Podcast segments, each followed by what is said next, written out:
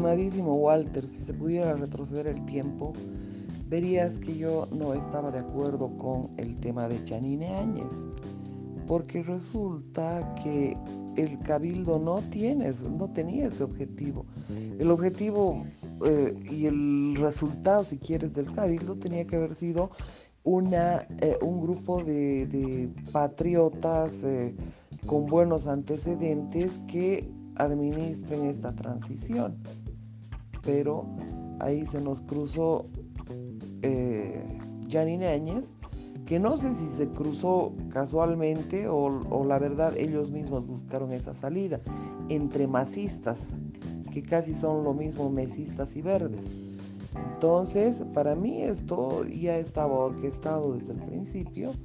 Y bueno, como están las mismas estructuras de robo, de latrocinio, esto es lo que está sucediendo nada más. Ahí tienes gente como Murillo, como Yerko Núñez, como Rubén Costas, que lo único que están haciendo es robar. Es decir, el ciudadano está en último lugar, no les interesa. Y a Evo ni, ni que hablar. Evo quiere retomar el poder a cualquier costo, no resigna el haber dejado de vivir como jeque árabe a costilla de este pobre pueblo y a nadie más le interesa nada. Y en eso se plantea otro, un nuevo escenario de un nuevo y extraño mundo, donde todo el andamiaje legal, las leyes, los políticos en este momento no saben para qué están, ni saben para qué eh, dónde están parados. El tema también pasa por la fase electoral. Eh, si nos referimos a eso, todo tendría que estar nulo. Porque acordate que, una parte fundamental de un proceso electoral es la propuesta que se le hace al ciudadano. O, elegimos caras. Teóricamente la, emergencia de la democracia es esa, elegir propuestas, una propuesta que más nos convenza. Pero acá estamos eh, eligiendo permanentemente al menos peor y la verdad es que ni los elegimos, es decir, tenemos que votar en contra de. Pero peor para todo es que ellos han hecho una propuesta para un mundo pre-pandemia. El mundo post-pandemia es muy diferente en las necesidades, en los planteamientos, en absolutamente todo lo que tiene que ver una propuesta electoral. Entonces, ¿qué es lo que amerita? Es loco por el cabildo, por, es, por el tema del momento en el que estamos viviendo. Asignar a gente como sea, eh, como se lo ha hecho en el cabildo, es misión imposible. Y este es el tema que nos hace más vulnerables. Pero tenemos las redes sociales. La idea es que la situación está muy complicada para Bolivia frente a un Evo Morales que está sembrando el caos por todo lado, tiene dinero para ello, tiene el eje musulmán comunista, tiene el eje comunista del narcotráfico, de los carteles más poderosos de la droga, tiene Azoros, tiene todo, toda una estructura de publicidad internacional impresionante, financiadas no sé si por Kirchner, por el foro de Sao Paulo, pero todos ellos están empeñados en esa dirección.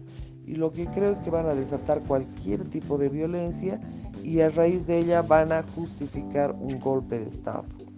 Ese es mi criterio. Mi estimadísimo Walter, si se pudiera retroceder el tiempo, verías que yo no estaba de acuerdo con el tema de Janine Áñez, porque resulta que el cabildo no tiene, no tenía ese objetivo. El objetivo eh, y el resultado, si quieres, del cabildo tenía que haber sido una, eh, un grupo de, patriotas eh, con buenos antecedentes que administren esta transición. Pero ahí se nos cruzó Janine Áñez, que no sé si se cruzó casualmente o, la verdad ellos mismos buscaron esa salida entre masistas, que casi son lo mismo mesistas y verdes. Entonces, para mí esto ya estaba orquestado desde el principio y bueno, como están las mismas estructuras de robo, de latrocinio, esto es lo que está sucediendo nada más. Ahí tienes gente como Murillo, como Yerko Núñez, como Rubén Costas, que lo único que están haciendo es robar. Es decir, el ciudadano está en último lugar, no les interesa. Y a Evo ni, ni que hablar. Evo quiere retomar el poder a cualquier costo, no resigna el haber de, dejado de vivir como jeque árabe a costilla de este pobre pueblo y a nadie más le interesa nada. Y en eso se plantea otro, un nuevo escenario de un nuevo y extraño mundo, donde todo el andamiaje legal, las leyes, los políticos en este momento no saben para qué están ni saben para qué, eh, dónde están parados. El tema también pasa por el, la fase electoral. Eh, si nos referimos a eso, todo tendría que estar nulo, porque acordate que, que una parte fundamental de un proceso electoral es la propuesta que se le hace al ciudadano, o, elegimos caras. Teóricamente la, la, emergencia de la democracia es esa, elegir propuestas, una propuesta que más nos convenza, pero acá estamos eh, eligiendo permanentemente al menos peor y la verdad es que ni los elegimos, es decir, tenemos que votar en contra de. Pero peor para todo es que ellos han hecho una propuesta para un mundo pre-pandemia. El mundo post-pandemia es muy diferente en las necesidades, en los planteamientos, en absolutamente todo lo que tiene que ver una propuesta electoral. Entonces, ¿qué es lo que amerita? Es loco por el cabildo, por, es, por el tema del momento en el que estamos viviendo. Asignar a gente como sea, eh, que como se lo ha hecho en el cabildo, es misión imposible. Y este es el tema que nos hace más vulnerables. Pero tenemos las redes sociales.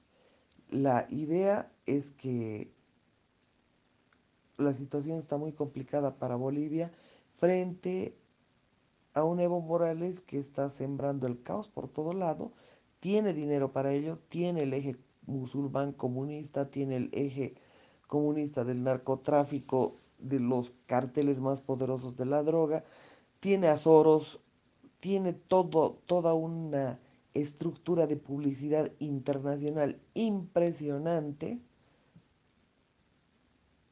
financiadas no sé si por Kirchner, por el foro de Sao Paulo, pero todos estos están empeñados en esa dirección.